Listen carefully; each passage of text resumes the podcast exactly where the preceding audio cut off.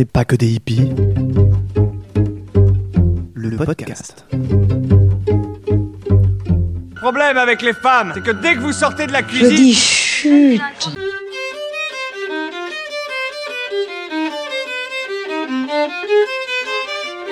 regarde-moi ça. Espèce de hippie de merde. à la sorora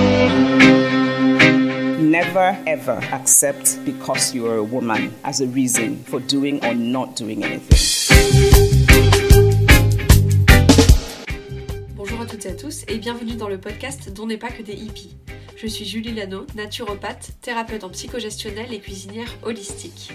Ce podcast explore les quatre piliers de la naturopathie, l'alimentation, le corps, les émotions et le système nerveux, le tout saupoudré d'un peu de féminisme.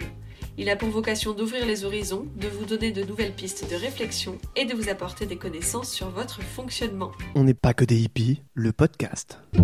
Pour ce 15e épisode de la saison 2, j'ai la joie d'accueillir Fanette Choulier. Je l'ai rencontrée il y a à peu près un an et je suis depuis ce qu'elle fait. J'échange régulièrement avec elle sur euh, son travail de yoga thérapeute. Je trouve qu'elle a une approche absolument passionnante entre science, spiritualité, connaissance du corps, bienveillance. Fanette, elle est vraiment rayonnante et vous allez l'entendre dans, ce, dans cet épisode.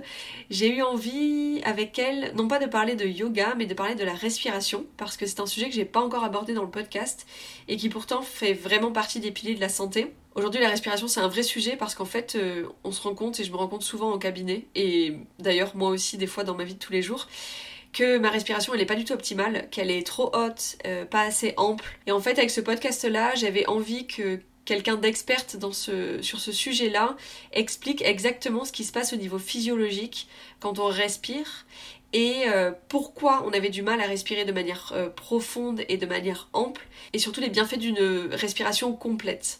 Voilà, Fanette, elle a eu la gentillesse aussi, vous allez l'entendre pendant l'épisode, de guider une- un exercice respiratoire pour euh, bah, en fait vous permettre de faire un état des lieux. Est-ce que c'est facile? Est-ce que c'est compliqué? Est-ce qu'il y a des blocages? Et pour pouvoir aller plus loin plus tard dans votre pratique. Et elle donne des conseils concrets pour intégrer la respiration dans son quotidien sans que ça devienne encore quelque chose à rajouter. J'ai adoré enregistrer cette conversation, j'espère sincèrement que ça va vous plaire et vous parler, et je vous souhaite une bonne écoute.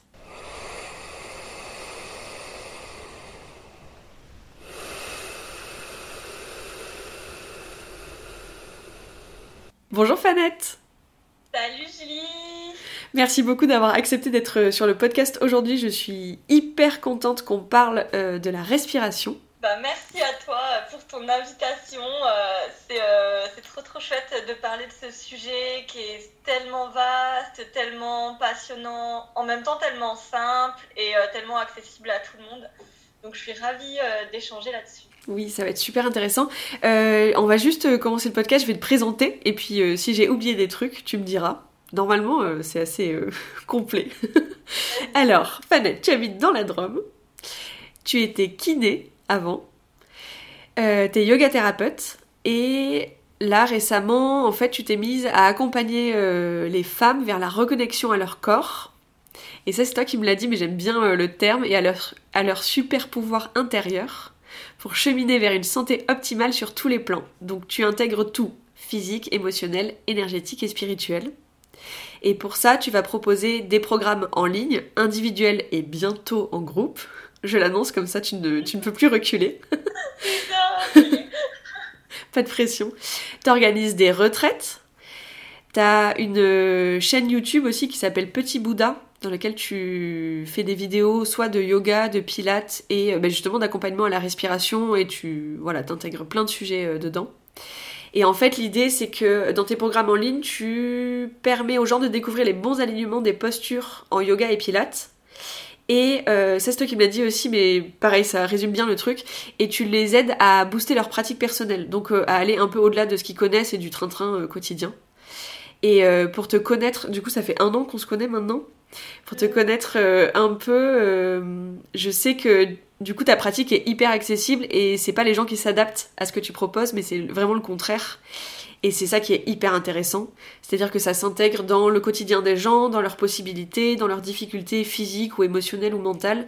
Et en fait, comme tu travailles sur tous les plans, euh, je sais que les gens euh, se sentent accompagnés euh, à 100% et n'ont pas l'impression euh, de dépasser leurs limites ou euh, d'aller trop loin ou de encore rajouter un truc dans leur quotidien qui est déjà en général assez chargé. Bah, complètement. Merci de ce, de ce résumé. En fait, c'est ça, tu as dit euh, j'étais kiné. En fait, euh, pour moi, finalement, j'ai. Tu vois, on parle de, de reconversion ou de quoi, mais moi, j'ai pas du tout l'impression euh, d'avoir fait une reconversion, en fait, mais simplement d'exercer, euh, on va dire, l'art d'accompagner les gens vers leur santé grâce au mouvement. Euh, simplement avec d'autres modalités, d'autres manières et, et plus d'outils Mm. que, euh, que ce que je pouvais avoir appris dans un système de santé classique. Là, ça s'est un peu combiné le côté yoga, développement personnel, philosophique, spiritualité, santé au naturel avec les connaissances bah, anatomie, biomécanique, on va dire la vision euh, thérapeutique. Bah, c'est simplement un peu maintenant un blougi-boulga de tout ça. euh, pour pouvoir justement s'adapter à tout le monde et avoir des choses euh, simples à mettre en place, comme tu dis, pas euh, des choses en plus, mais euh, plutôt plein de, petits outils euh, personnalisés à s'intégrer euh, dans ta vie. Ouais. Et là, tu suis actuellement euh, les séminaires de Karine, je ne sais plus son nom de famille, de Quantique Mama, euh, pour accompagner les personnes enceintes. Et donc, tu as aussi une spécialité en prénatal, si je dis pas de bêtises. C'est ça, en pré post-natal, ouais. Pré postnatal, ok. Alors, donc aujourd'hui, le podcast, et on va pas vraiment parler de yoga, mais on en parlera peut-être euh, un petit peu. On va surtout parler de respiration, parce que euh, on est bien d'accord qu'on respire euh, tout le temps, et que du coup, c'est un peu l'outil le plus accessible au monde. euh, sauf pour les problèmes qui ont des énormes pathologies respiratoires, évidemment. Mais c'est un peu l'outil qu'on peut mettre en place, enfin, un, des outils, pardon, qu'on peut utiliser au quotidien hyper facilement. Ça coûte pas un rond. Euh, on peut le faire tout le temps, dès qu'on y pense. Et euh, on va parler, enfin tu vas nous parler des bienfaits de la respiration consciente et aussi des effets délétères de pas bien respirer. Et en fait, moi je me rends compte en cabinet notamment que la respiration c'est un vrai gros sujet parce qu'en fait on n'apprend pas à respirer correctement. Et euh, quand on était petit, en général, euh, enfin quand on regarde les bébés respirer, on voit que leur respiration est hyper profonde, qui gonfle le ventre, que, enfin voilà, eux ils ont une respiration qui est juste euh, bah, physiologique. Et en tant qu'adulte, en général, on a quand même pas mal oublié ça, et il y a plein de choses qui vont influencer euh, notre respiration. Mais bon, je vais te laisser nous en parler, puisque c'est toi l'experte du coup. Alors, est-ce que déjà, pour commencer, tu peux nous dire physiologiquement qu'est-ce que c'est que la respiration et qu'est-ce qui se passe dans le corps? Donc bah, la respiration, euh, c'est vraiment un processus euh, constant, vital. euh, je veux pas dire de bêtises, mais je crois qu'il y a entre 20 et 30 000 cycles par jour de, re- de respiration, inspire, expire, inspire, expire. Euh, Peut-être ne prenez pas ce chiffre pour acquis. je ne suis pas très une personne à chiffres. Euh, donc on, on respire beaucoup de fois dans la journée. Et euh, c'est géré par notre système nerveux autonome. On va- je vais pas mal parler du, du système nerveux aujourd'hui parce que c'est vraiment, vraiment ça qui fait que du coup, bah, comment on se déconnecte de notre respiration et, et quels sont les bienfaits de la respiration, ça va vraiment être par rapport au système nerveux. Donc, c'est euh, un processus auquel on n'a pas à penser, mais en même temps qui est tellement vital, qui a des répercussions dans tout notre corps, c'est-à-dire qu'en fait, on va vraiment inspirer, ça va venir gonfler jusqu'aux plus petites alvéoles dans les poumons, qui vont venir être en lien avec les tout petits capillaires sanguins, et ensuite toutes les molécules présentes dans l'air vont venir comme ça se diffuser dans notre sang, et à l'inverse, à l'expire, ben, les capillaires, ils viennent relarguer un petit peu tout ce qui n'est plus nécessaire, et on vient expirer, donc notamment le CO2, et euh, on dit qu'on a euh, plusieurs émonctoires, donc les, des systèmes d'élimination euh, dans le corps, et les poumons, c'en est un. Donc au même titre que les intestins, que le foie et que la peau, par exemple. Donc on, on a vraiment cette capacité, enfin cette nécessité par la respiration d'absorber des molécules gazeuses et de les faire diffuser dans le corps, et en même temps euh, de venir nettoyer notre système et de faire sortir des molécules dont on n'a plus besoin. Au-delà de ce côté un peu euh, biochimique de la respiration, il y a vraiment aussi des répercussions dans la digestion, comment est-ce qu'il y a du mouvement dans notre ventre, comment est-ce qu'il y a des mouvements dans, nos viscères? On a des répercussions euh, ostéo-articulaires, en fait, donc on parle des poumons, voilà, on va expliquer la physiologie, mais dans la cage thoracique, dans le diaphragme, etc. Mais en fait, ça se répercute euh, jusque dans les os du crâne, jusque dans le sacrum. Quand on, on se connecte vraiment aux, aux, aux, sensations subtiles de la respiration, on peut vraiment sentir les mouvements dans, énormément de parties du corps, notamment grâce au fascia. Euh, au fait que dans le corps, en fait, tout est interconnecté. Il n'y a pas un truc qui bouge sans que ça vienne pas influencer le reste. Je parlais un peu comme souvent de comment ça, je sais pas exactement le, mot quand tu sais, tu lances une pierre dans une rivière et ça vient faire des, des cercles comme ça, euh, mais de plus en plus ténus en fait en termes d'ondes de forme. Et du coup, ça fait vraiment ça la respiration. Il y a un gros mouvement dans une zone qui va venir se répercuter. Donc, par exemple, bah, en ostéopathie, on va venir sentir la respiration dans les os du crâne, on va venir la sentir dans le, dans le bassin, etc. Donc, il faut vraiment se dire que la respiration, ça a un impact général sur notre santé, qu'un blocage, ça a des répercussions dans plein de systèmes, qu'un dysfonctionnement, ça a des, causes et des répercussions euh, dans plein de systèmes. Et donc, que de venir conscientiser sa respiration, on parle de la maîtriser et pas forcément de la contrôler, mais de la maîtriser, d'arriver à jouer avec et de venir ramener plus de physiologie justement dedans, ça va venir avoir des impacts aussi globaux sur notre santé. En yoga, on parle euh, du triptyque du yoga, c'est un peu comme le trépied du yoga, genre le truc sur lequel ça tient, comme le, le trépied de mon micro par exemple, qui est là. Et donc tu as le corps, l'esprit, la respiration. Et la respiration, c'est en fait ce qui vient lier le corps et l'esprit. Après, voilà, a plein de notions plus subtiles en yoga de c'est quoi euh, la symbolique énergétique de la respiration, à quoi ça correspond, comment ça fait circuler aussi l'énergie dans notre corps. Mais c'est vraiment comme un trépied de notre santé, quoi. Le corps, l'esprit, la respiration. Ça fait vraiment euh, le lien. Mm. Donc après, je sais pas si tu veux que j'explique un peu plus euh, comment en détail comment ça fonctionne, la physiologie. Si tu as envie, ouais, bien sûr. Moi, j'adore ça. c'est drôle, comme je te disais juste avant euh, l'enregistrement. Là, je, je, rentre juste, je suis juste rentrée hier soir euh, d'une retraite, euh, d'une retraite que j'ai animée en, en, Dordogne. Et, et, justement, il y avait, il y a eu un atelier respiration que j'ai animé. Et c'était trop chouette tous ces échanges parce que ça a amené plein de prises de conscience et, et ça a vraiment un lien dans notre quotidien, dans notre état d'être, conscientiser aussi notre, notre état nerveux, notre lien à notre corps. Du coup, on en a pas mal parlé, du coup, ça fait vraiment comme une continuité. Euh, et du coup, il y a plein d'élèves qui m'ont dit Ah, maintenant, je veux mettre plus de respiration dans ma vie, au cercle de fermeture, c'est beaucoup revenu. Donc, euh, donc je pense bien. que ça peut aider, euh, aider les gens, cet épisode. Donc, euh, la respiration, comment ça se passe? Je vais essayer d'être bref parce que j'adore tellement ce, ce, sujet de la physiologie que je peux un peu m'étaler. Sachant qu'on ne peut fait, pas faire de dessin, donc euh, faut que tu sois hyper imagé.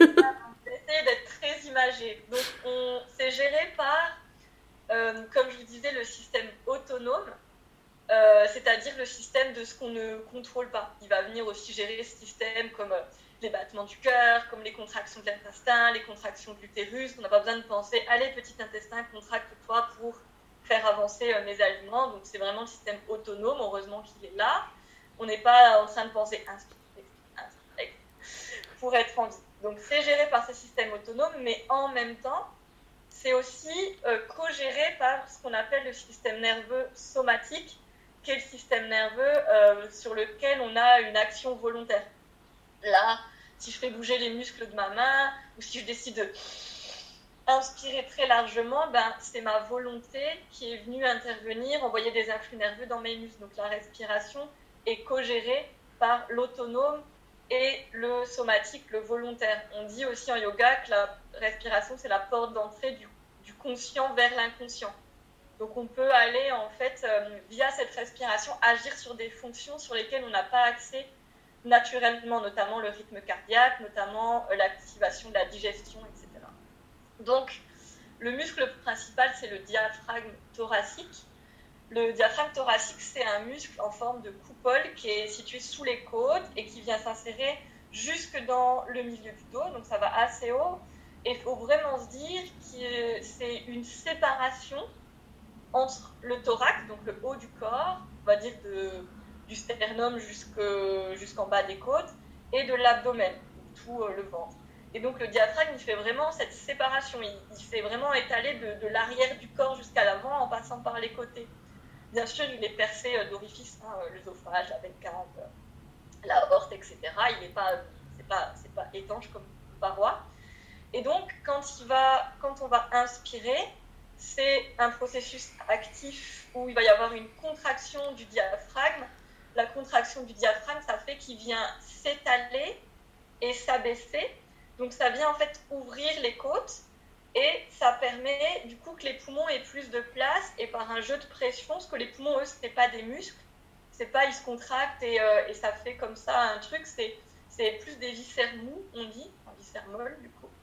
Et euh, donc à l'inspiration, le diaphragme descend, il vient s'ouvrir, donc ça vient ouvrir les côtes, donc les poumons qui sont des viscères mous peuvent prendre leur place, se remplir d'air. Et ensuite, à l'expiration, le diaphragme va se relâcher, il va venir remonter à l'intérieur, les côtes vont du coup se refermer et les poumons vont se vider, l'air va sortir.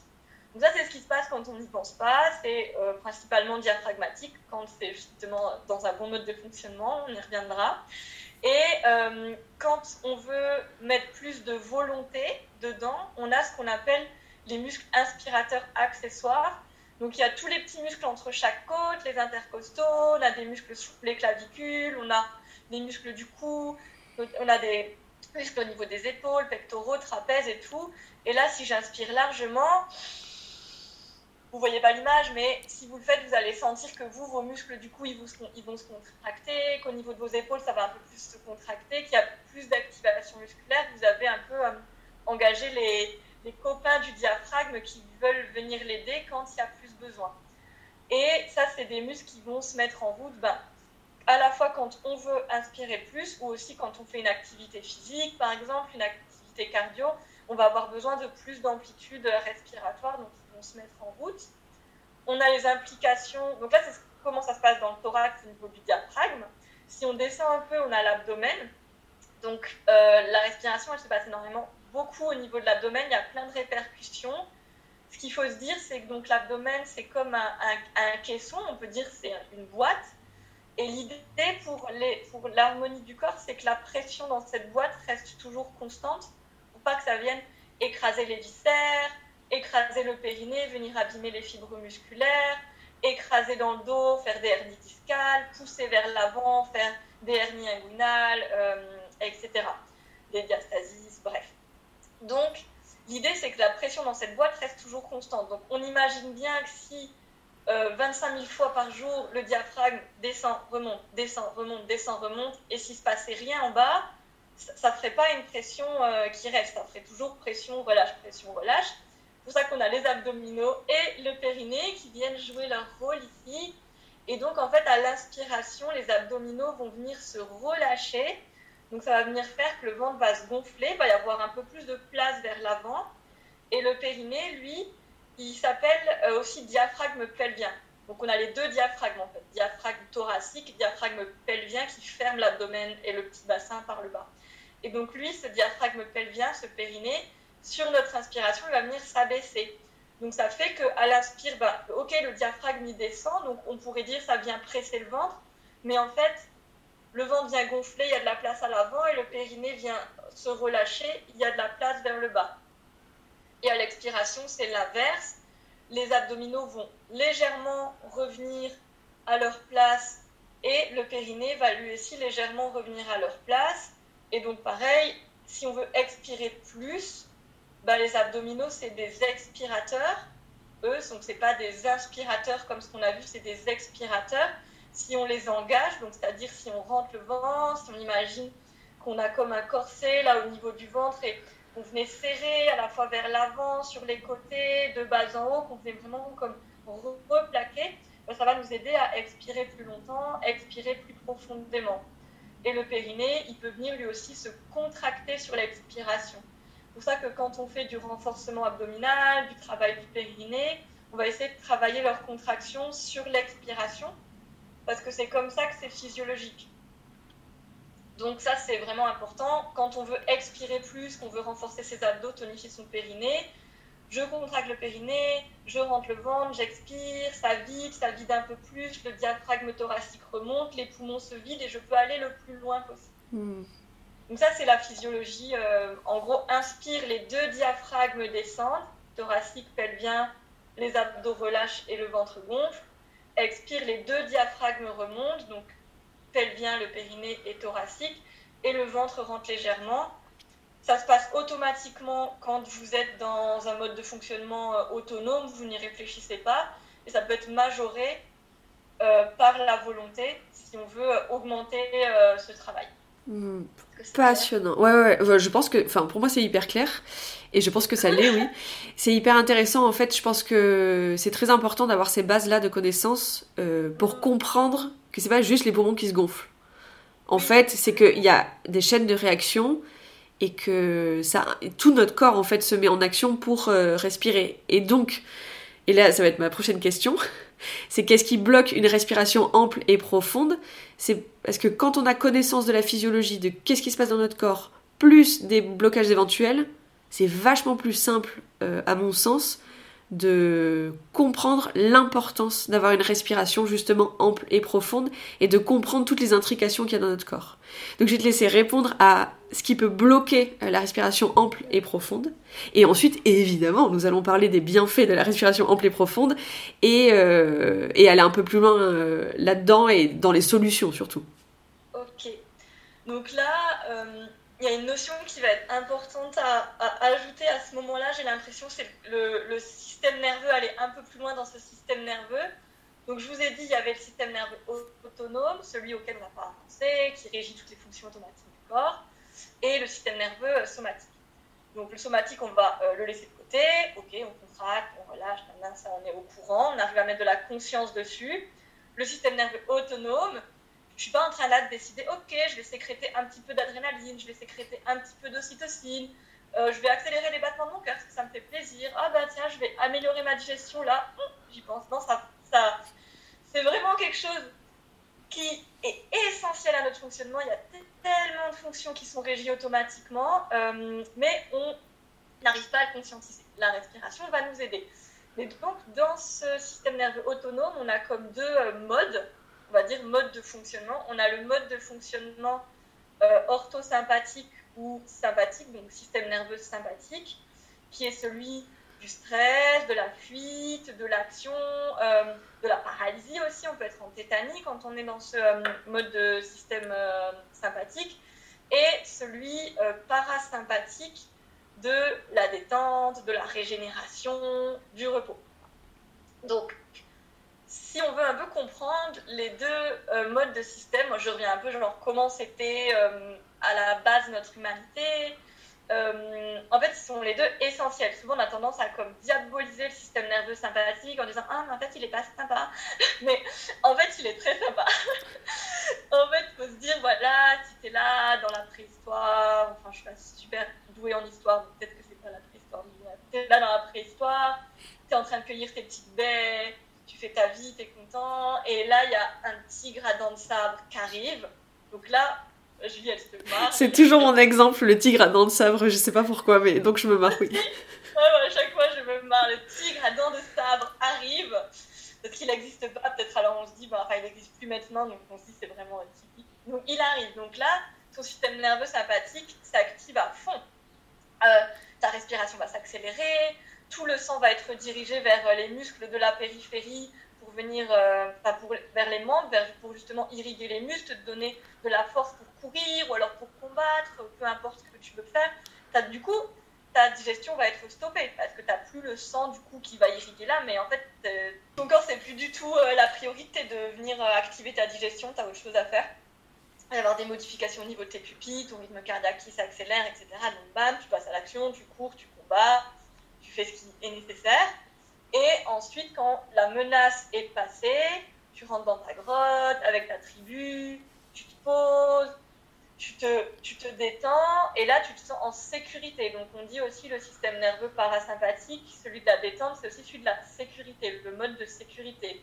Et donc là, ben, ton, ton sang, il va revenir vers le sang, ta digestion, elle va se faire, toutes les hormones de la détente, elles vont venir se mettre, tes cellules, elles vont pouvoir se multiplier, se régénérer, tes tissus vont cicatriser, ton cerveau, il va avoir plus d'espace pour la mémoire, pour la concentration, pour l'intégration, pour la création de, nouveaux, euh, de nouvelles connexions neuronales. Donc, et, là, c'est naturel. Donc, en fait, tu as eu une, une réaction adaptée à un stimuli. Quand ce stimuli n'est plus là, tu reviens à un mode. Et euh, faut se dire vraiment que ce système nerveux parasympathique, c'est celui dans lequel on est, censé passer la majorité de notre temps. C'est celui de la physiologie. C'est celui qui permet à notre corps d'être en bonne santé, de se régénérer, de guérir, d'activer justement ses pouvoirs d'auto-guérison, d'avoir une bonne assimilation des nutriments, d'avoir une bonne assimilation des informations de notre extérieur. Euh, de ne pas déclencher des maladies, d'avoir les bonnes réponses hormonales, cellulaires euh, aux, choses qui se passent à l'intérieur de nous. Et le système nerveux sympathique, ben, en fait, il est juste là pour avoir comme ça des fois des petits pics. Donc moi, je fais souvent mes élèves le, schéma de, on a notre ligne de base, donc système nerveux parasympathique, c'est comme un trait tout droit là qu'on continue, on peut imaginer comme un électrocéphalogramme là, les, les petits, euh, les petits bip là. Donc on a une ligne toute droite stimulation euh, de mon système de stress, un pic, je reviens directement, je, suis retournée à ma ligne de base, je continue ma vie, stimulation pic, je reviens et je reprends. Donc ça, c'est un mode de, fonctionnement qui est euh, naturel, qui est très bon pour nous. Le problème dans notre société, c'est que on a plutôt tendance à... Il y, a moins des vrais dangers. Il y en a, on est d'accord. Si euh, on se fait agresser dans la rue, si on a euh, une voiture qui euh, déboule au stop et qu'en fait, euh, nous, on, est en train de passer, bah, c'est des réactions adaptées. Mais des fois, bah, ça va être une notification sur notre téléphone ou le fait de voir plein de gens nouveaux d'un coup ou le fait d'avoir une deadline au bureau ou d'entendre comme ça une, une, sonnerie, une alarme dans la rue, de voir plein de voitures, de voir quelqu'un courir, d'entendre quelqu'un crier, d'utiliser de, des mots violents. Faites plein de trucs tout plein de mini-stimulations. Et du coup, on n'a plus des réactions adaptées. On est en surstimulation du système nerveux sympathique en permanence. Donc moi, je fais souvent le schéma. On peut imaginer, du coup, là, on, a, on est dans notre ligne de base au début. Ensuite, on monte, on a un pic, mais en fait, on n'arrive pas à redescendre complètement. Donc, on n'est pas revenu à notre ligne de base. Ensuite, on a une autre stimulation. Et on monte comme ça en escalier. Et en fait, là, ce qui se passe, c'est qu'on arrive au stress chronique à l'anxiété généralisée. Et en fait, notre corps, il, ça le fatigue énormément. Quoi. En fait, il n'a plus la possibilité de se reposer, il n'a plus la possibilité de se régénérer. En fait, on se brûle de l'intérieur. Et c'est là où il va y avoir des douleurs, des maladies, euh, des problèmes. Euh, c'est là, en fait, c'est ça aussi, c'est ça l'inflammation chronique. Le stress va venir générer de l'inflammation de l'adrénaline, ensuite du cortisol, et ça va nous, brûler de l'intérieur. Donc il faut vraiment se dire, donc là je suis en train de dévier de la respiration, mais on va y revenir parce que c'est vraiment lié, pas de panique. Il faut vraiment se dire comment est-ce que dans ma vie, je reviens tout le temps à ma ligne de base et je ne me laisse pas entraîner dans cette spirale? Parce que du coup, pourquoi, qu'est-ce qui fait qu'il y a plein de gens euh, qui disent je ne sais pas respirer. Moi, du coup, dans ma pratique euh, en yoga thérapie, en coaching ou quand j'étais kiné et tout, les gens ils disent ah mais moi je sais pas respirer. C'est qu'en fait, euh, la respiration du système nerveux de stress, celui du système nerveux sympathique, orthosympathique, c'est une respiration qui est thoracique, qui est superficielle, qui est haute, qui va venir du coup engager à force les muscles inspirateurs accessoires, donc créer des tensions dans la gorge, des tensions dans les trapèzes, des tensions dans les épaules, donc des douleurs. Pourquoi est-ce que tout le monde est là? Ah, mamie, j'ai mal au trapèze, c'est normal, tout le monde a mal au trapèze. Ben non, tout le monde n'a pas mal au trapèze. C'est juste ceux qui sont tout le temps tendus des trapèzes, ils ont mal au trapèze, mais tu pourrais ne pas avoir mal au trapèze. Euh, bref, du coup, ça c'est cette respiration qui est gérée par le système nerveux du stress. En fait, elle n'est pas physiologique enfin, elle est physiologique si tu as une, une, stimulation euh, dont tu as besoin. C'est normal que tu viennes pas respirer dans ton ventre quand tu, cours du tigre à dents de sabre.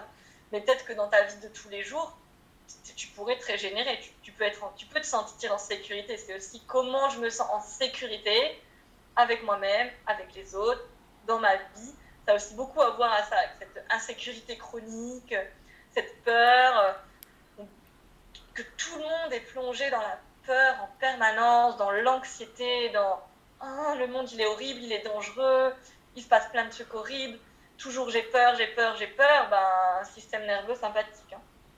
Donc euh, ça c'est comment est-ce, qu'est-ce qui fait qu'on respire pas bien. Mm, mm. Que, ben, déjà de un, on nous a pas appris que c'était super important à cultiver, les techniques pour revenir à son état de base, euh, comment c'est censé se passer dans la respiration, et de plus on est surstimulé donc, bah, physiologiquement, ça ne vient pas amener de la détente, ça vient amener une respiration, comme je disais, courte, superficielle, qui brûle le corps de l'intérieur, qui fatigue tout l'organisme. On n'est pas dans notre plein potentiel. Mm. Au a contrario, bah, la respiration euh, qui est profonde, qui descend dans l'abdomen, qui ouvre grand les côtes, le diaphragme, qui vient vraiment masser le ventre, qui vient améliorer la digestion, la circulation. Euh, en fait, elle, elle est liée au système nerveux parasympathique, donc le système nerveux de la détente. Et en fait, on le, ça va dans les deux sens. C'est-à-dire que si j'ai une stimulation de stress, je vais respirer en thoracique, en superficiel. Euh, mais si je me force, moi, à respirer en thoracique et superficiel, ça va induire cet état de stress et de tension dans mon système nerveux. C'est toujours à double sens. On a euh, des circuits afférents et des circuits efférents dans le corps. On a toujours quelque chose qui amène l'information et quelque chose qui, au niveau du corps, ramène l'information dans le système nerveux. Et au, du coup, système nerveux parasympathique, ben, si je suis détendue, que je me repose, donc les bébés, parce qu'ils ne sont pas stressés. Donc, comme tu disais, ils respirent dans le ventre quand on fait de la relaxation, de la sophrologie, du yoga et tout. Ben, en fait, on va respirer, on, on va naturellement respirer dans son ventre. Quand on est vraiment profondément détendu, et donc l'inverse est vrai aussi. Si je travaille ma respiration profonde, que j'allonge mes, mes, expirations, que je ramène du mouvement dans mon ventre, dans mon diaphragme, dans mes abdos, et eh bien ça va venir me mettre dans cet état de détente, de contentement, d'apaisement, de sérénité. Et ça va permettre à mon corps de se régénérer et d'être dans son meilleur euh, potentiel, de développer ses super pouvoirs intérieurs de guérison. Euh, et de, santé en fait. Tu as dit un mot qui est hyper euh, important pour moi, c'est le mot sécurité.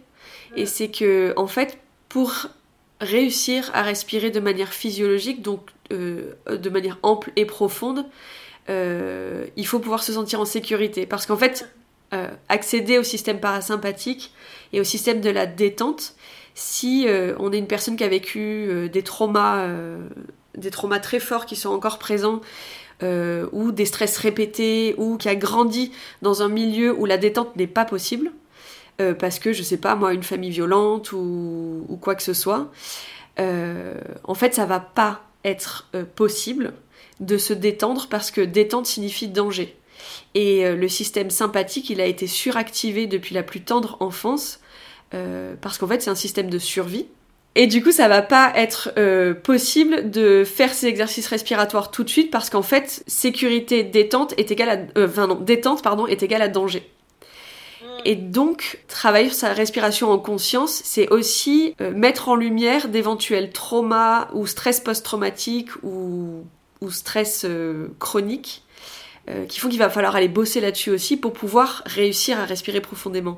Et c'était j'ai fait un podcast avec Cécile Doherty-Bigara il y a quelques mois, qui disait qu'elle, elle est prof de yoga et qu'en fait, avant d'avoir un enfant, elle ne comprenait absolument pas les gens qui n'arrivaient pas à se détendre. Mais parce que elle, elle y arrivait très bien. Et en fait, quand elle a eu un enfant, elle, elle, a, elle a plus réussi en fait à se détendre et les savasana qu'elle adorait, elle, euh, elle les supportait plus en fait parce qu'elle était tellement en hypervigilance tout le temps que détente était égale à euh, il va se passer un truc et je vais pas réussir à gérer. Donc il y a Ouais, oui, voilà, c'est ça, c'est exactement ça. C'est euh, réussir à se mettre en vulnérabilité parce qu'effectivement, être en détente, c'est potentiellement être vulnérable. Et bref, du coup, je fais une grosse aparté, mais ça, ça me paraît euh, assez capital comme. Euh, enfin, assez clé comme mot. Donc merci de l'avoir dit. C'est vrai que du coup, euh, il y a une autre notion, mais j'en parle pas trop parce que je suis encore moi-même en train de, l'explorer, donc euh, j'ai pas encore intégré les enseignements de, cette théorie, mais il y a aussi toute la théorie aussi au niveau du système nerveux, la théorie polyvagale, je sais pas si tu connais. En fait, c'est que du coup, c'est la vision où tu as le système nerveux sympathique, parasympathique, mais en fait, il y a encore autre chose, il y a le système nerveux, donc euh, ça se décompose du coup en ventral, qui serait le système nerveux parasympathique, système nerveux sympathique et en système nerveux dorsal, qui serait en fait comme système sympathique, mais plus plus, en fait, au niveau justement des, des traumas. Que Du coup, en fait, quand tu es passé dans ce système nerveux comme dorsal, et bien en fait, c'est quasi impossible justement de tout de suite revenir dans son parasympathique, c'est trop loin en fait. Bon, je ne sais pas exactement, donc je ne pas m'avancer sur cette théorie, mais en tout cas, c'est la notion que quand on est justement dans cette, ce côté trauma, insécurité profonde, on est encore dans un autre mode qui fait que ben, justement la guérison de tout ça va être très importante pour arriver à la détente. Et donc, ben, voilà, si vous êtes une personne qui nous écoutez et qui dit ah, j'arrive pas du tout à, me- sentir en sécurité, je me sens trop vulnérable quand je suis dans quelque chose, ben, peut-être que voilà, c'est quelque chose à creuser avec quelqu'un de spécialisé dans la gestion des traumas, d'aller explorer et de pas vous culpabiliser si vous justement vous n'arrivez pas à, à- arriver dans cet état de détente, que ben voilà, vous êtes peut-être dans un autre mode au niveau du traumatisme qui a comme bloqué quelque chose et qu'il va falloir déjà passer cette étape avant d'aller accéder euh, à la sécurité intérieure. C'est- intéressant. Donc il y a, voilà, si- la théorie polyvagale, je m'avance pas trop, je suis en pleine moi-même exploration, mais la notion du trauma euh, Mm.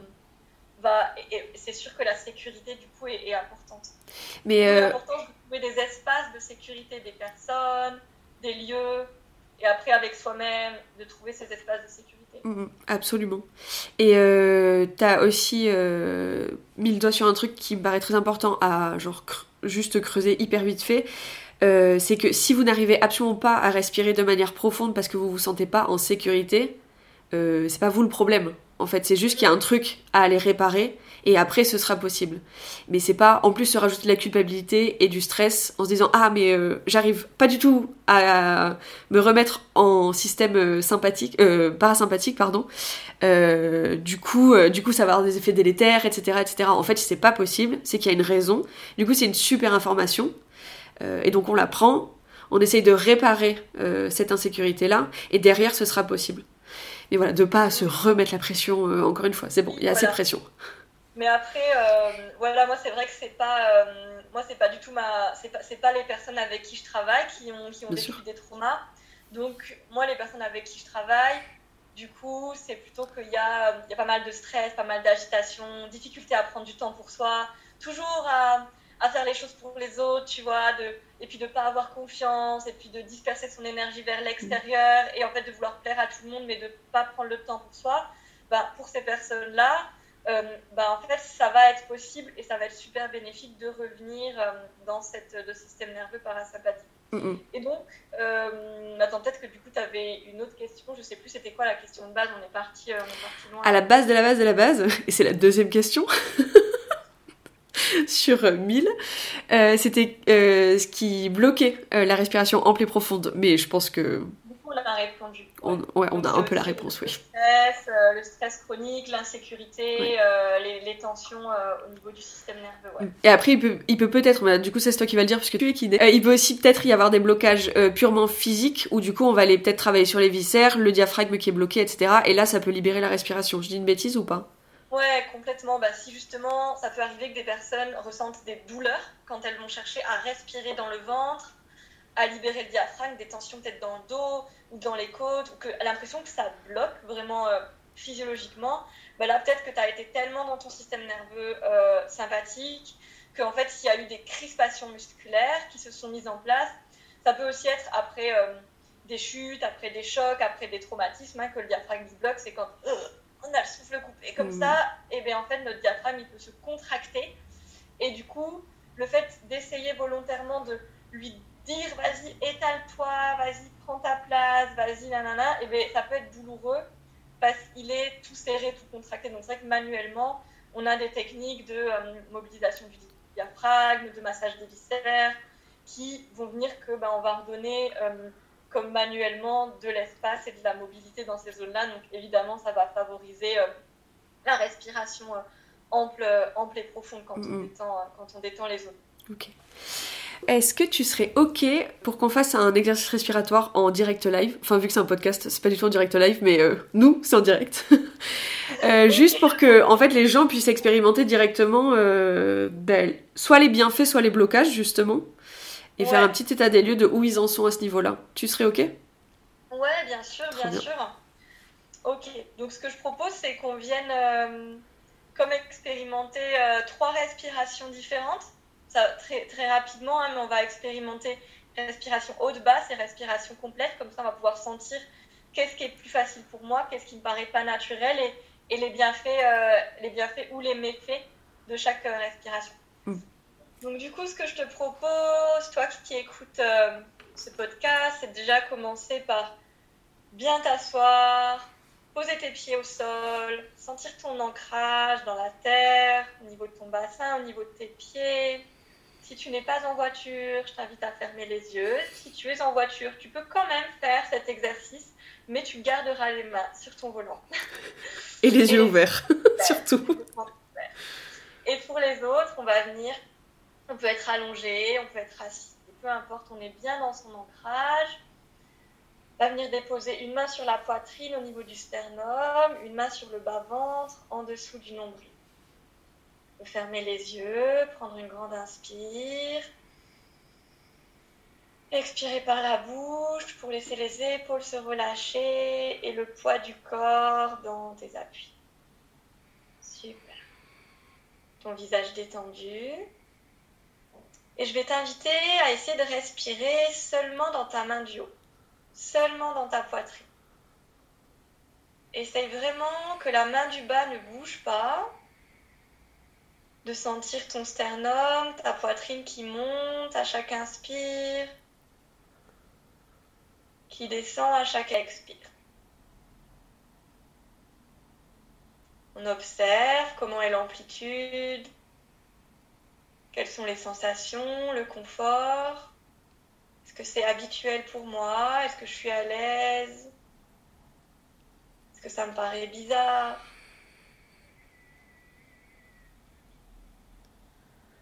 Et puis on peut relâcher cette respiration et on va venir cette fois-ci respirer seulement dans la main du bas. Donc on essaye que la main du haut ne bouge pas.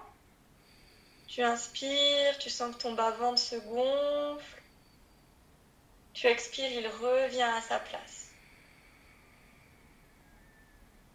Garde toujours tes épaules relâchées, ta connexion à tes pieds, à ton bassin. Inspire dans la main du bas. Expire, le ventre rentre. Inspire, le ventre gonfle. Comment est-ce que c'est pour moi?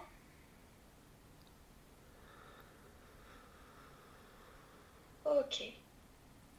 Et puis je t'invite cette fois à venir respirer dans tes deux mains. Venir inspirer, sentir ta main du bas qui va vers l'avant, légèrement poussée par le ventre, la main du haut qui monte, tes côtes qui s'écartent. Et puis tu expires, tu sens le ventre qui rentre, la poitrine qui descend, les côtes qui se ferment. Ouvre grand les narines à l'inspire. Sont tes côtes qui s'ouvrent comme les ailes d'un papillon sur les côtés. Expire, elles reviennent à leur place. On peut aussi imaginer un accordéon qui s'ouvre, qui se referme. Il y a du mouvement dans les deux mains.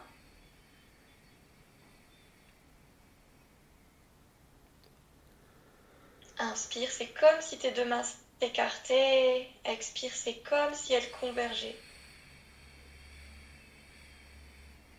Amène du mouvement sur les côtés. Peut-être tu peux le ressentir jusque dans ton dos.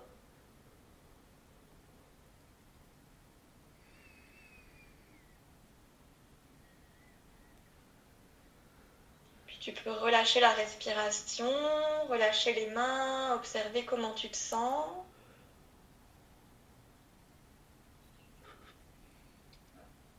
Comment tu te sens dans ton corps, comment tu te sens dans ton cœur, dans ton esprit?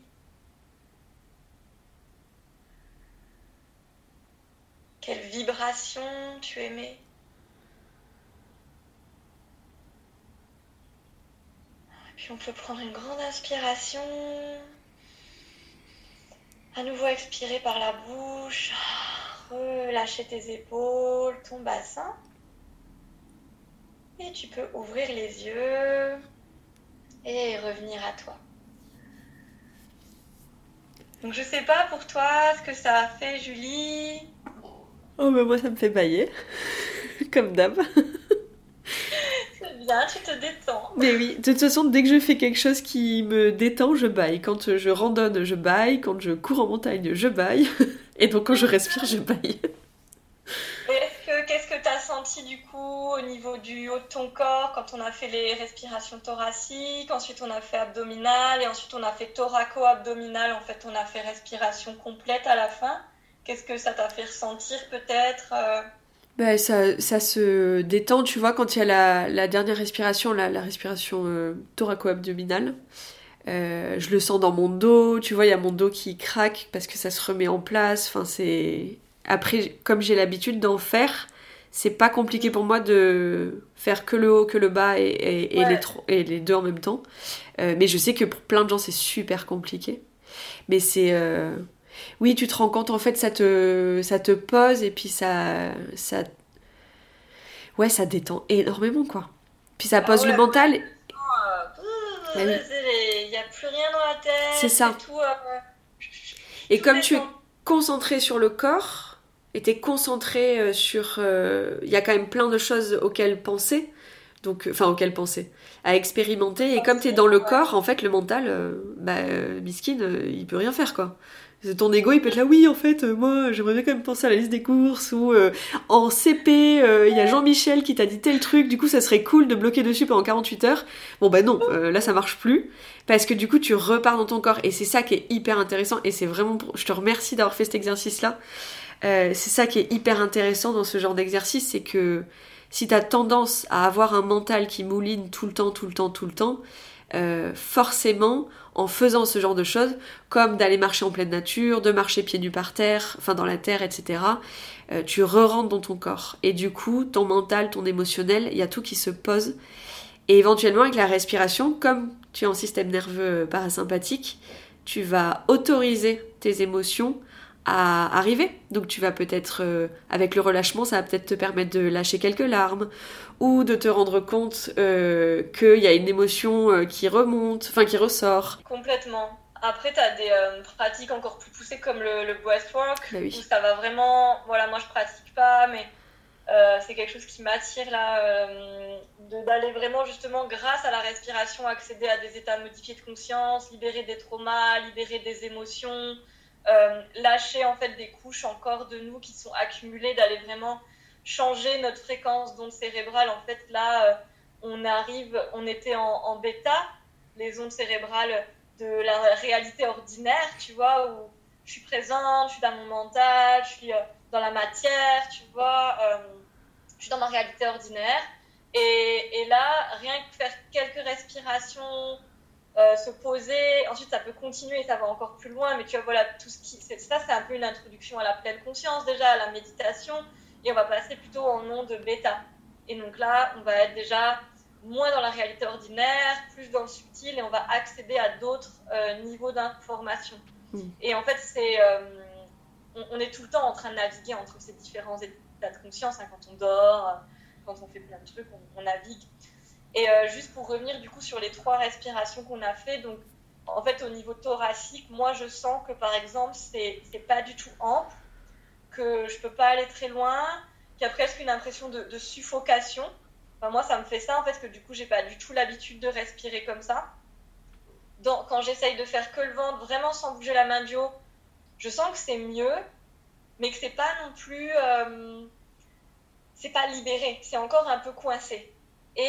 Et là, quand je fais les deux ensemble, c'est genre, ouh, ça s'ouvre et ça bouge et ça masse et, c'est juste genre, ah ouais, en fait, euh, je peux aller jusqu'à là et t'as vraiment cette ouverture et t'as t'as aussi tous les bienfaits énergétiques de la respiration euh, qui se mettent en place. Donc, suivant ce que tu as ressenti dans cette respiration, je t'invite vraiment à favoriser la dernière, la respiration. Ça s'appelle respiration yogique complète si on parle de pranayama, des techniques de, de respiration et yoga. C'est vraiment la respiration la plus physiologique, la plus naturelle. On va vraiment chercher du mouvement à la fois à l'avant du corps, mais également beaucoup sur les côtés, dans cette ouverture des côtes, comme je disais, l'accordéon, les ailes, et vraiment jusqu'à dans le dos. de pas chercher juste à monter la poitrine et à pousser le ventre vers l'avant, mais plutôt à ouvrir dans toutes nos possibilités. Merci. Euh, toi, je sais que du coup les exercices respiratoires ça fait partie de ton quotidien. Euh, Est-ce que tu peux juste nous dire un petit peu euh, comment tu l'intègres au quotidien? Est-ce que c'est tout le temps? Est-ce que tu fais des exercices respiratoires? Parce que souvent les gens se disent ok mais moi en fait genre j'ai pas le time. Bon alors que clairement si puisqu'on respire tout le temps. Mais il n'empêche que c'est pas toujours possible de se poser pour respirer. Euh, du coup, euh, peut-être en s'inspirant de ce que toi tu fais, ce sera possible de se dire, ok, en fait, euh, je peux carrément le faire. En fait, j'ai une demi-heure de voiture pour aller à mon boulot le matin, une demi-heure pour rentrer le soir. Bon, bah, je peux le faire. Donc, est-ce que tu peux nous dire comment tu intègres ça dans ton quotidien, toi? Ok, bah, te plaît. en fait, moi, c'est vraiment dans l'idée, donc comme ce que je t'ai expliqué avec l'idée du petit encéphalogramme, là, où en fait on essaie de revenir à notre ligne de base à chaque fois. En fait, pour moi, la respiration, c'est mon outil pour revenir à ma ligne de base. Donc, il y en a d'autres, et souvent je les couple, tu vois, voilà, mettre les mains dans la terre, te promener en nature, euh, t'entourer de silence, faire des ohms, des choses comme ça, mais en fait, la respiration va venir accompagner. Donc, pour moi, la respiration, on peut pas dire. euh, j'ai pas le temps de faire ma respiration parce qu'un cycle, franchement, ça prend quoi? Ça prend quelques secondes. Donc, qui dit qu'il n'a pas quelques secondes dans sa journée? Et en fait, moi, ce que je fais toujours avec mes clientes en coaching, en accompagnement individuel, en groupe, euh, en retraite, peu importe, c'est de proposer la technique des sas de décompression. De en fait dire que, ok, j'ai ma journée, donc souvent on a plein de moments dans notre journée on a une discussion avec quelqu'un, ensuite on va aller parler avec quelqu'un d'autre, on va faire une tâche, ensuite une autre, ensuite on va aller chercher les enfants à l'école, ensuite on va revenir, on va faire la cuisine, on va prendre notre douche, on va enchaîner. Et c'est en fait cette surstimulation qui fait qu'on monte dans notre petite marche d'escalier là et qu'on arrive à la fin de la journée, on est oh, j'en peux plus, j'ai pas eu un moment pour moi, je suis lessivée, ah, vivement que je m'endorme, j'en peux plus, vivement le week-end, euh, vivement les vacances, peu importe ce qu'on se dit. Quel est le dialogue intérieur par rapport à ça? Donc moi, ce que je propose, c'est en fait, entre tous ces différents moments de ta journée, donc entre chaque client que tu vois, entre chaque patient que tu vois, entre chaque discussion que tu vois, entre chaque euh, moment géographique de ta journée, enfin ça dépend, voilà, toi, comment est ton quotidien. Euh, et en fait, de mettre un sas, un moment de, de décompression où tu reviens à ta ligne de base. Comme ça, ça t'empêche de partir dans la stratosphère euh, du stress mais de revenir régulièrement. Et sans avoir à dire, ok, bon ben, je suis en mode méga stressé, donc maintenant je vais faire une demi-heure de pranayama, de méditation, et si je ne l'ai pas fait, ben, je suis une grosse merde, et, et euh, je n'arrive vraiment pas à me motiver, blablabla. blablabla. Donc l'idée, c'est plutôt que de se mettre des gros blocs de pratique, de dire comment elle est mon hygiène au quotidien. Qui est-ce qui dit, j'ai pas le temps de me laver les dents dans la vie? J'ai pas le temps de me brosser les cheveux si, c'est ton hygiène de vie, t'as le temps. Donc, l'idée, c'est vraiment d'intégrer la respiration dans tous ces petits sas. Moi, par exemple, je me lève le matin, première chose que je fais, j'ouvre la porte. Voilà, ça aide d'avoir un extérieur, mais euh, ça peut se faire aussi devant ta fenêtre. Je le faisais devant ma fenêtre quand j'étais en appartement. Et là, première chose, c'est à plein poumon, j'inspire. On peut rajouter les bras, on peut les monter au ciel, s'étirer, prendre une grande inspiration. Et puis on expire, on relâche les bras vers l'arrière, on relâche les épaules on peut faire ça deux, trois fois. On se gorge d'air frais, comme on se purifie, on réveille ses poumons. Et là, rien que ça, on a fait ça trois fois. Ben, en fait, on s'est déjà dynamisé, on, on s'est déjà ouvert. Euh, et, donc, ça, déjà, en fait, c'est déjà comment je démarre ma journée. Ensuite, en fait, à chaque fois que je sens que j'ai une petite tension, je viens faire ah, je relâche mes épaules, mon ventre s'est rentré et j'essaye en fait d'expirer à la terre. Dire ok, je relâche mes tensions dans la terre, je les dépose, je les fais sortir de moi. Ça peut aussi être de faire l'exercice qu'on vient de faire dans vraiment des moments où ça devient vraiment intense, où on sent qu'il y a un conflit qui arrive, ou une pression au travail qui monte, ou un moment avec ses enfants où, ça va exploser, de venir mettre une main sur la poitrine, mettre une main sur le ventre, et on le fait trois fois hein, le petit cycle. On inspire dans son ventre, dans sa poitrine, on expire, le ventre se rentre, poitrine descend. Tu fais ça trois fois. Si tu es en pleine conscience, déjà tu sens les bienfaits. Donc, moi, c'est vraiment euh, voilà trois petits trucs. Le matin, je prends une grande inspire, une grande expire avec l'air frais, et ensuite, dès que je sens un petit moment de, euh, de tension, ou alors entre chaque moment de ma journée, entre chaque activité, j'inspire, j'expire à la terre, ou alors je mets une main sur ma poitrine, une main sur mon ventre, et je prends entre 3 et 10 cycles. Il y a plein d'autres exercices de respiration qu'on peut faire selon les bienfaits, mais ceux-là, ils sont vraiment simples. En plus, ben, si tu mets pas les mains, parce que tu peux le faire sans les mains, ça se voit pas. Et, euh, et donc voilà, c'est vraiment des choses euh, faciles à mettre en place, rapides, et que je t'invite vraiment, toi qui écoutes, à mettre en place, mais comme vraiment c'est ton hygiène de vie. Par exemple, tu ne passes pas à table, tu ne manges pas quelque chose si tu n'as pas fait une respiration, parce que si tu es dans ton système nerveux de stress, ben, tu n'es pas en mode digestion. Du coup, ben, tu vas pas assimiler les nutriments nécessaires, peut-être va y avoir des carences, tu vas prendre du poids, stocker, tu comprends pas pourquoi, tu te dis, ah, mais pourtant je mange super sain. Ou tu vas Ou tout perdre. Ouais, ou, ou- exactement, ou au contraire, tu vas pas réussir à prendre du poids. En fait, et tu vas abîmer ton intestin, le fragiliser, euh, intestin irritable, porosité intestinale, euh, infection à répétition, douleur au ventre, gonflement, patati, patata. Bah, en fait, c'est aussi parce qu'on on mange alors que notre corps, il a l'information de je ne digère pas, je ne suis pas dans mon mode de digestion. Donc, qu'est-ce qui se passe quand on met des trucs dans un organisme qui n'en veut pas? Bah, Ils essayent de se débrouiller comme ils peuvent, mais c'est un peu galère, quoi. Donc, c'est aussi euh, le lien avec. euh, ben, moi, j'utilise enfin, vraiment l'alimentation. Ben, voilà, tu, le sais, je pense, mieux que moi, parce que ça fait beaucoup partie de, ta pratique, mais comment tu te nourris, euh, ben, en fait, c'est aussi euh, dans quel état tu te nourris, c'est pas que ton assiette. Donc voilà, vraiment, de, de mettre en place ces petits sas de respiration, de démarrer sa journée avec ça, et que ce soit ton hygiène de vie, et sans te dire que tu as besoin d'en faire très longtemps. C'est sûr que voilà, bah, tu vois, genre là, j'étais dans ma retraite, on démarre la journée avec une heure de méditation et de pranayama, d'exercice respiratoire, bah, on est trop bien, tu vois, on se sent super bien, mais on n'a pas forcément l'occasion euh, de le faire, euh, de le faire euh, chaque jour. Donc ce qui est important, c'est d'être vraiment dans la bienveillance avec soi-même, dans, dans des choses qui sont simples à mettre en place, qui sont tenables sur la durée.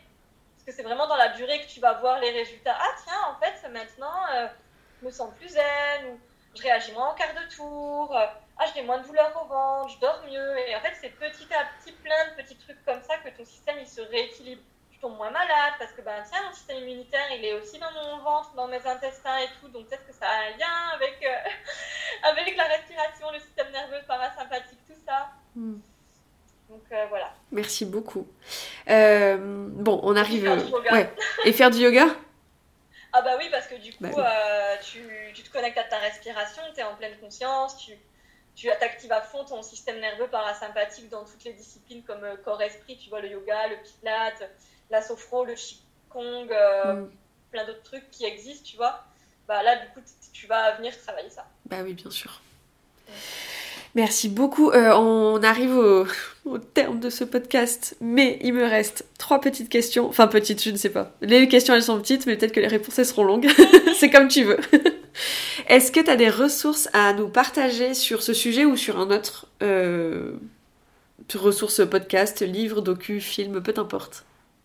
Ouais, alors euh, ben déjà, si tu veux en savoir plus sur euh, le côté plus euh, physiologique, biomécanique, le fonctionnement du corps et tout sur euh, la respiration, il y a tous les ouvrages de Bernadette de Gasquet qui sont vraiment top, évidemment, enfin une référence, donc notamment, je dirais, abdominaux, arrêter le massacre et périnée, arrêter le massacre, qui sont, qui vont vraiment beaucoup parler de la respiration, du lien avec les abdominaux, du lien avec le périnée et comment du coup tu l'intègres avec des exercices euh, dans ton renforcement, dans ton yoga, etc.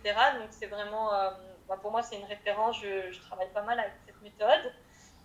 Ensuite j'ai découvert un livre il n'y a pas longtemps, tu vois je l'ai là, je le montre, c'est ah oui. Activer votre nerf vague, c'est le docteur Navaz Habib, N-A-V-A-Z-H-A-B-I-B.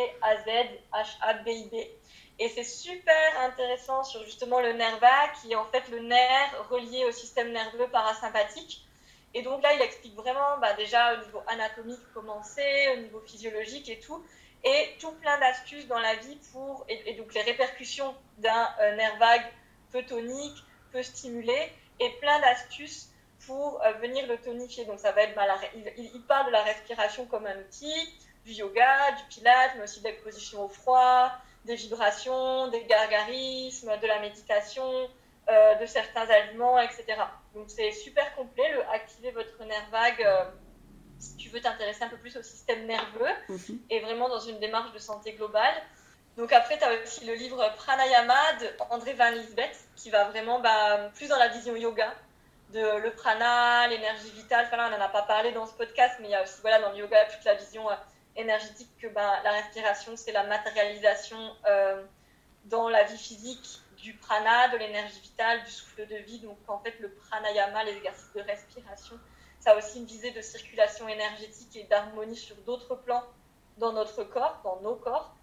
Donc Pranayama de André Van Lisbeth, qui est vraiment bien, qui va euh, aborder ces notions-là et présenter différentes techniques de Pranayama. Euh, et ensuite, il y a une chaîne YouTube qui est super bien, si tu veux voir en image un peu ce dont je t'ai parlé, c'est Anatomie 3D. Euh, je sais pas si tu connais Julie. Non, pas du tout. C'est trop bien cette chaîne. En fait, c'est euh, l'université de Lyon qui font ça. Et c'est des, des modélisations 3D de plein de trucs qui se passent dans le corps. Mais c'est une bibliothèque de ouf, c'est tout gratuit. Et, et du coup, ben, si tu tapes anatomie 3D, euh, respiration, il y a- va y avoir- va y en avoir quelques-unes comme ça. On va, voir, euh, on va voir en image dans ton corps comment ça se passe dans plein de systèmes. C'est passionnant. J'adore cette chaîne. Je la montre tout le temps euh, à mes élèves du coup, euh, pour mettre en, en vidéo ce qu'on- se dit. Trop bien. Je mettrai le lien dans le descriptif du podcast et j'irai voir. Ouais, super. Hmm. Et euh, donc voilà pour des, des- des thématiques autour, euh, autour de la respiration, des petites ressources. Merci beaucoup. Euh, J'ai pas encore lu le livre sur le nerf vague, mais euh, il m'appelle depuis un moment. Je l'ai vu passer en Ah librairie et ouais. Je- Tu l'avais déjà vu Ouais, il est, euh, il est top quoi. Il est top. Ouais. Et aussi, rien à voir avec la respiration, mais euh, je vais nommer un ou deux autres livres qui m'ont vraiment marqué ces derniers temps. Le livre Sorcière, il y a Mona, de Mona Chollet, que j'ai lu du coup bah, il y a un an et demi là, quand il est sorti. Et, enfin, tout le monde, femmes et hommes, devrait lire ce livre. Il est juste euh, incroyable, tellement puissant. Juste, euh, lisez-le. Et euh, bah, tu l'as- j'ai vu que tu avais interviewé Camille Pelou Oui. et son livre La femme chamane, dont elle parle dans le podcast. Enfin, du coup, je l'avais lu avant le podcast et il est aussi juste incroyable parce qu'aussi, bah, notre état nerveux passe aussi par comment je me sens en connexion avec mon environnement, comment je suis en connexion avec la terre et comment je me sens en sécurité. Bah, c'est aussi voilà comment j'évolue dans ce monde et le rapport que j'entretiens avec le monde, les différentes forces de ce monde, le visible, l'invisible, ça va aussi aller contribuer en fait à, à notre apaisement général, le fait de trouver cette connexion plus grande. Donc euh, la femme chamane aussi, euh, trop chouette, qui parle aussi pas mal de rapport à la nature, Mm. qui est un grand activateur euh, du nerf vague. Ouais, bah je ne peux que plus soyer hein, pour les deux derniers Oui. évidemment. Cette chaîne est une publicité vivante pour euh, ce livre. Un peu, hein. Mais pour sorcière de Mona Chollet aussi. Ou Pour Mona Chollet dans son ensemble. Euh, merci beaucoup pour ce partage. Euh, avant dernière question, c'est quoi pour toi prendre soin de soi? Euh, pour moi, prendre soin de soi, c'est déjà se connaître,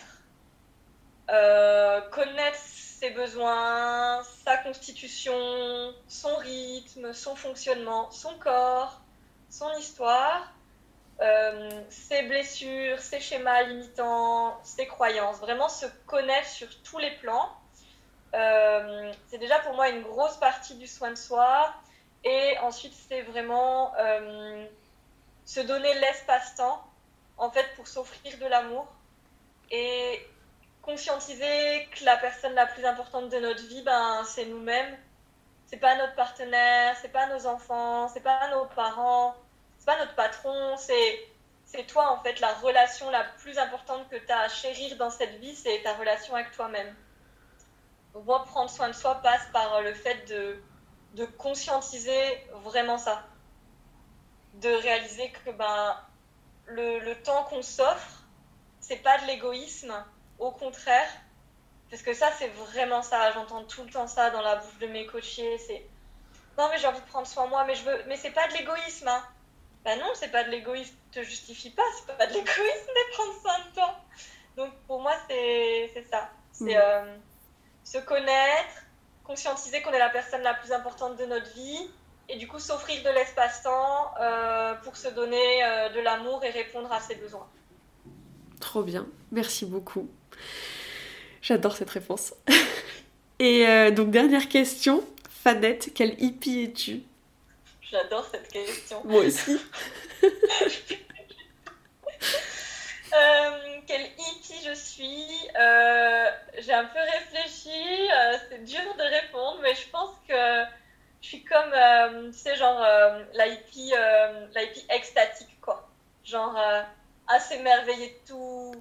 La vie, elle est trop belle. euh, tu vois, je me vois bien avec euh, des longues robes à fleurs colorées, des fleurs dans les cheveux, les pieds nus. Et, oh, la vie est belle. Qu'est-ce qu'on passe un bon moment. euh, en mode euh, la hippie euh, optimiste, tu vois. Moi, c'est, c'est un peu ça, peace and love. Ça, c'est, Oh, la vraie hippie, quoi. je- Voilà, vraiment la vraie hippie. un- Mais tu vois, il y en a, mais il y a d'autres types de hippies. Il y a Bien des sûr. hippies qui sont engagés, des hippies qui sont activistes, des hippies euh, qui sont dans, dans des actions. Moi, je suis un peu la, la hippie euh, avec le smile, euh, extatique, genre, waouh, mais qu'est-ce qu'on est bien là, tu vois.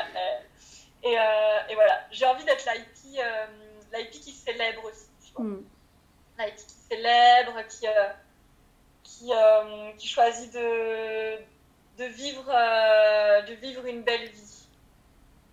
Mm, c'est trop beau. Voilà. Merci pour ta réponse. Je pense qu'il faut de toutes les sortes de hippies euh, pour faire un monde de toute Ouais. façon, donc euh, merci d'être. Euh. Bon, ben on a terminé, c'était absolument passionnant. Merci beaucoup, beaucoup pour ton temps et pour tes connaissances et du coup pour ton rayonnement. Merci à toi de m'avoir offert cette possibilité euh, de, de partager ce sujet passionnant et impactant. Voilà, c'est la fin de cet épisode. J'espère qu'il vous aura plu et parlé. Si c'est le cas, sachez qu'il y a 25 autres épisodes que vous pouvez aussi écouter. Vous retrouverez un épisode avec Camille Pellou, dans lequel on parle de chamanisme et de guérison. Un avec Sophia Desblés pour parler d'alimentation intuitive. Ou encore le dernier avec Anouk Coroller où on a parlé de lien à la nature. Vous retrouverez aussi des épisodes solo sur la ménopause, l'endométriose, les super aliments et plein d'autres sujets. Je profite d'être encore dans vos oreilles pour vous parler de mon prochain stage qui s'appelle Souveraineté et qui aura lieu du 16 au 19 juin aux Amarantes, qui est un lieu magnifique en pleine nature près d'Agen. Je co-anime ce stage-là avec Flora Lavilloni, qui est mon acolyte de séjour. Et euh, ces quatre jours-là, ils sont faits pour aller explorer justement les piliers de la naturopathie, comprendre votre tempérament naturopathique, comprendre les besoins de votre corps et surtout comment y répondre de manière concrète et quotidienne. Et Flora vous accompagnera sur l'enseignement de la philosophie du yoga au-delà des asanas, donc au-delà des postures. Et évidemment, il y aura deux cours de yoga par jour qui sont adaptés à tous les niveaux et à toutes les problématiques euh, de genoux, dos, vos possibilités. Euh, et ces cours de yoga, ils vont être centrés sur les chakras.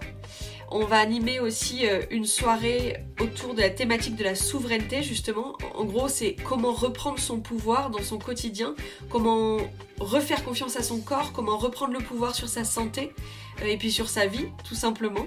Euh, et il y aura deux soirées pour aller un petit peu plus loin et explorer différentes choses au-delà du yoga et de la naturopathie. Donc on fait appel à des personnes extérieures pour animer une soirée d'ecstatic dance. Donc c'est de la danse, on va dire c'est la danse libre pour euh, explorer votre rapport au corps, pour apprendre à se détacher du regard des autres et puis pour juste s'éclater en fait et se lâcher et relâcher la pression.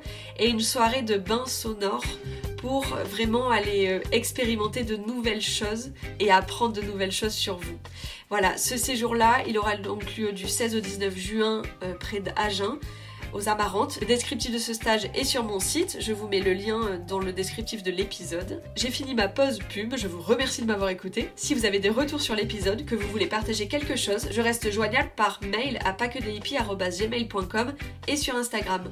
N'hésitez pas à faire circuler l'épisode, à l'envoyer à qui de droit, et si vous l'avez aimé, vous pouvez le partager sur Instagram en me taguant avec le arrobas ou en me laissant 5 étoiles et un commentaire sur Apple Podcast ou Spotify. Ça m'aide à faire connaître ce travail, à diffuser l'information et à faire grandir le podcast. Merci de m'avoir écouté, prenez soin de vous et à bientôt dans vos oreilles.